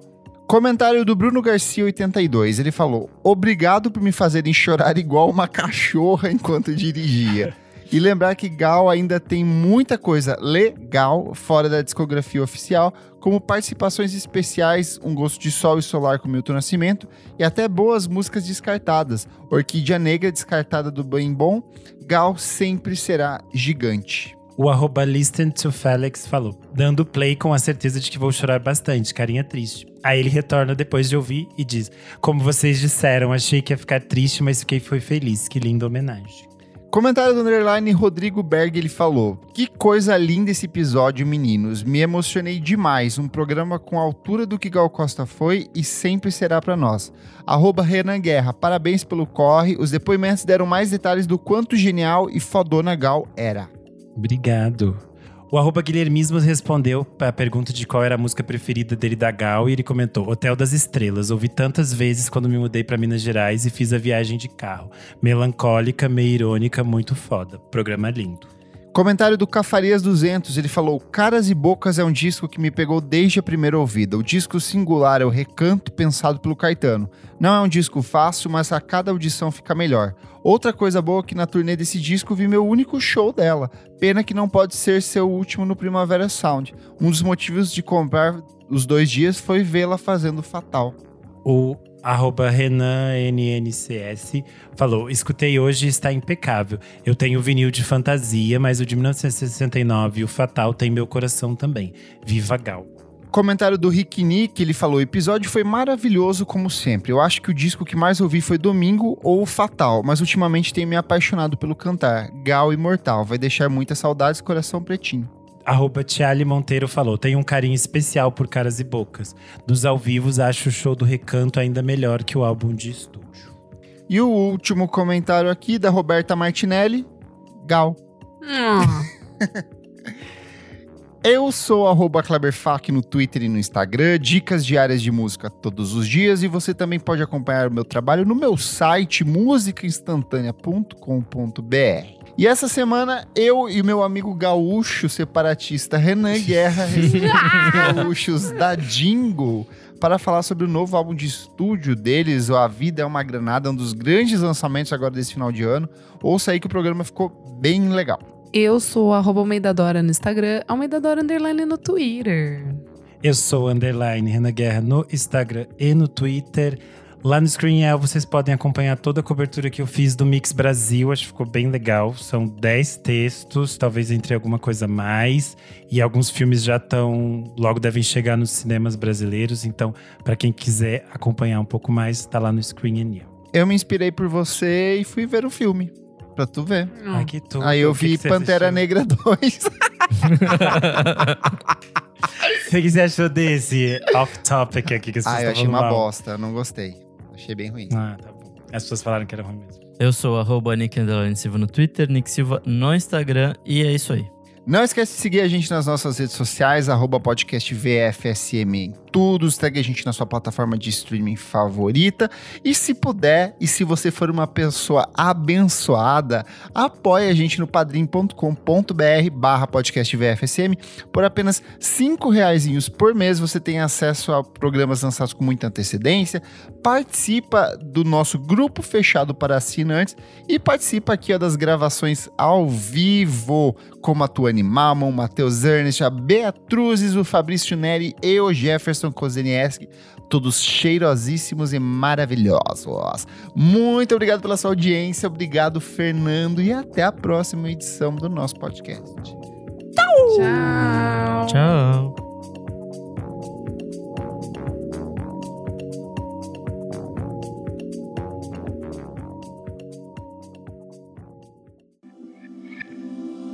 Esse podcast foi editado por Nick Silva.